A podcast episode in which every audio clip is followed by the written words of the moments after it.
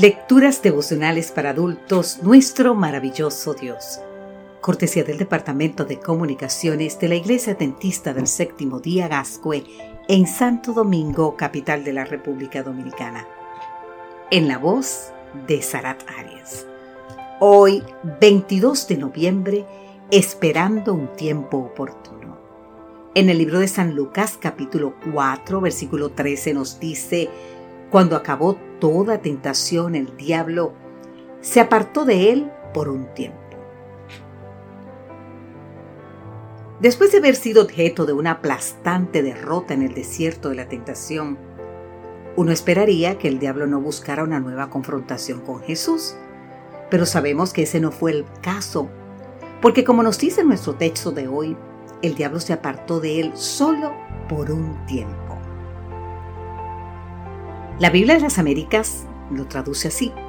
Cuando el diablo hubo acabado toda tentación, se alejó de él esperando un tiempo oportuno. ¿Con qué así trabaja el diablo? Con razón tiene tanto éxito. ¿Y cuál fue ese tiempo oportuno en el caso del Señor Jesús?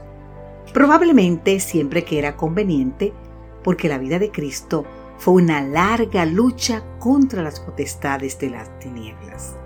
Te invito a leer más sobre este tema en el libro El deseado de todas las gentes, página 52, de la autoría de Elena G. de White.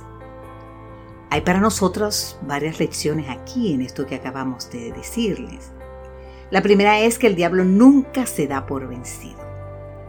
Cuando creemos que por fin nos dejará tranquilos, entonces regresa, incluso con más fuerza, con tal de vencer y con tal de vencernos.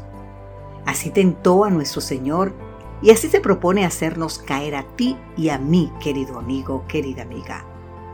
Por esta razón la Escritura claramente nos exhorta a mantenernos atentos, porque el diablo anda como león rugiente, buscando a quien devorar, así nos dice Primera de Pedro capítulo 5 versículo 8. Y ya sabemos que como ataca el león, no se apresura, solo está a la espera del tiempo oportuno.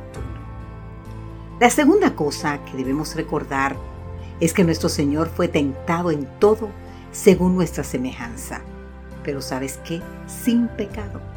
Por haber sido tentado en todo, Jesús puede entendernos cuando tú y yo somos tentados. Esta es la razón por la cual podemos acercarnos confiadamente al trono de la gracia para alcanzar misericordia y hallar gracia para el oportuno socorro. Te invito a leer el libro capítulo 4 del libro de Hebreos. Lo que esto significa es que si ahora mismo estás luchando contra una tentación, no tienes por qué enfrentarla con tus fuerzas. De tu parte está un poderoso Salvador que ya venció al enemigo en todos los terrenos y que ahora anhela darte la victoria sobre esa tentación cualquiera sea.